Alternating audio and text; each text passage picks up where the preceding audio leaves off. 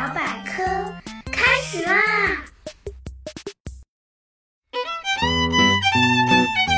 嗨，大家好，我是你们既搞笑又好学的大猴猴同学。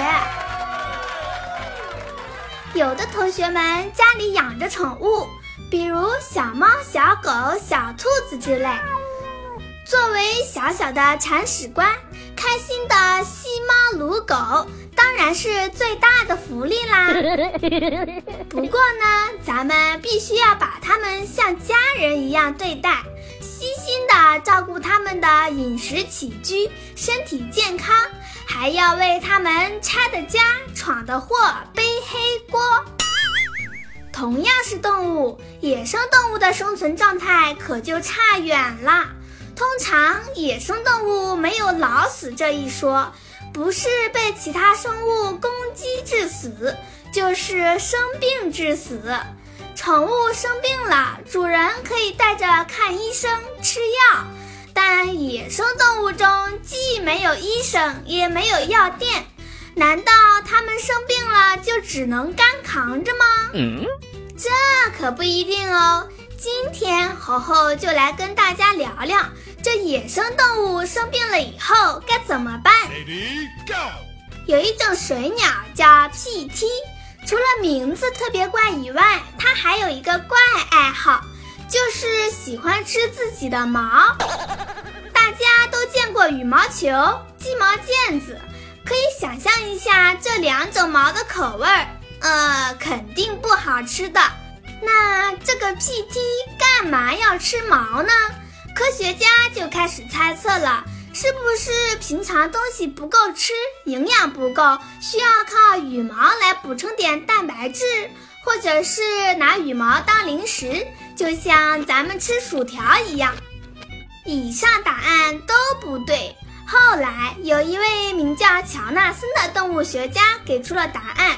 PT 吃羽毛是为了治疗消化不良。原来啊，PT 喜欢吃水产，比如鱼虾，有些带壳的肉都在壳里，吃下去的东西好像坐滑滑梯，还没有消化彻底，就直接从肠子里滑下去拉掉了，当真是酒肉穿肠过啊！于是 PT 们想出来吃羽毛的办法。吃下去的羽毛会和食物搅和在一起，卡在肚子里有个叫沙囊的口袋里，这下就没有那么容易拉掉了，给了它们充足的消化时间。这可真的是一个脑洞大开的消化不良药啊！如果说鸟吃羽毛不算厉害，那么肉食动物吃草应该算是厉害了吧？美国有一种棕熊。每年到秋天的时候，会吃很多的苔草。要知道，这个时间可是棕熊的冬眠准备期。就像猴猴去吃自助餐，吃肉还来不及，干嘛要吃素呢？原来，棕熊的肠子里会长一种叫做绦虫的寄生虫，非常的恶心。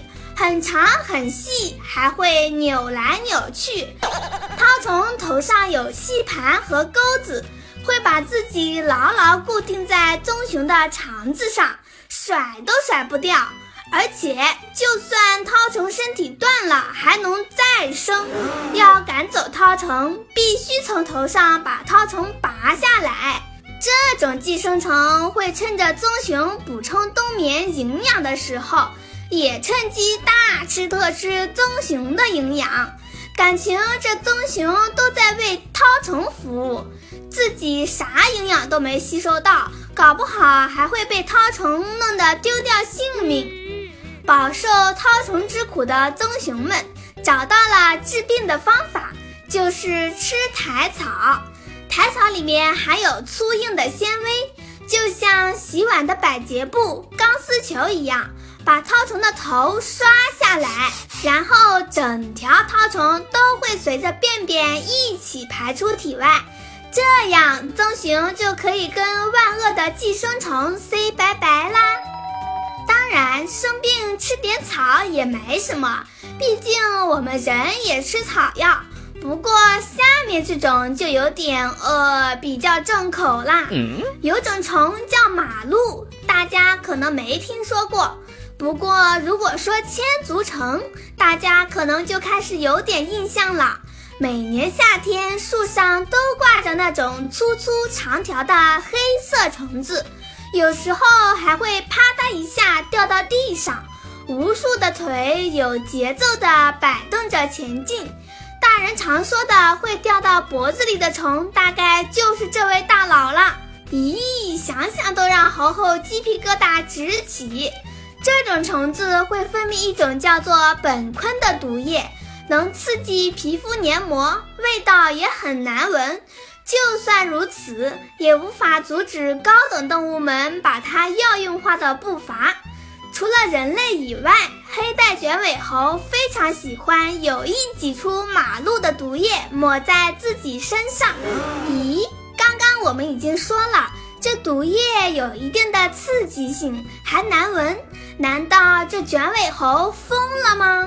经过科学家发现，黑带卷尾猴用马鹿毒液涂抹身上的次数在雨季最多。黑带卷尾猴生活在森林里，土壤排水的效率不高，雨季会产生大量的积水，有了积水就会养活大量的蚊子幼虫，产生大批的蚊子。蚊子有多讨厌，我们每个人都有亲身体会。危害的话，在咱们之前的一期节目里已经重点说过。不过呢，大自然一物降一物，蚊子就很讨厌马路的毒液，所以黑带卷尾猴抹毒液就相当于抹了驱蚊水。除了蚊子，当地还有一种人畜共愤的昆虫，叫孵蝇。孵蝇把自己的卵粘在蚊子身上。当蚊子在大动物身上吸血，孵蝇卵也就被传送到动物身上，孵化以后会变成很小很小的蛆，顺着蚊子吸血时留下的伤口钻入皮下，然后蛆就在肉里定居，啃食动物的肉。而千足虫牌驱蚊水赶走了蚊子，孵蝇也就无法在体内繁殖了。因此，苯醌虽然难闻又有毒，但比起可恶的蚊子和吃肉的蛆来说，还是要温柔多了。除了吃和磨以外，很多动物还熟练掌握物理疗法——洗澡。美洲灰熊有种习惯，一到老年就喜欢跑到含有硫磺的温泉中去洗澡，浸泡在里面。仿佛在治疗老年性关节炎似的，母鹳经常把长疮的小鹳带到温泉中去沐浴，治疗疮疾，一直到病愈为止。野牛患了皮肤癣，它长途跋涉来到湖边，在泥浆中沐浴一阵，然后爬上岸将泥浆晾干。过不久，它又去湖边再次沐浴。一直到把癣治好为止。喜欢这种泥浆的还有犀牛、河马等。除了治病，还有防病的作用。这样可以使那些寄生在皮肤缝隙中的虱子没法待下去。还有一些动物甚至还能治疗重伤。有只青蛙被石块击伤。内脏从口腔露出来，这只青蛙会始终蹲在原地，慢慢地吞回内脏。三天后，它基本复原，又活蹦乱跳了。其他一些小型动物也同样可以把因为外伤外露的内脏塞回，慢慢地恢复正常。真的是不由得让人感叹生命的奇迹呀！好啦，有关野生动物奇妙的自救方法就聊到这里，请大家点点专辑的订阅按钮，这样就可以收到新节目的通知喽。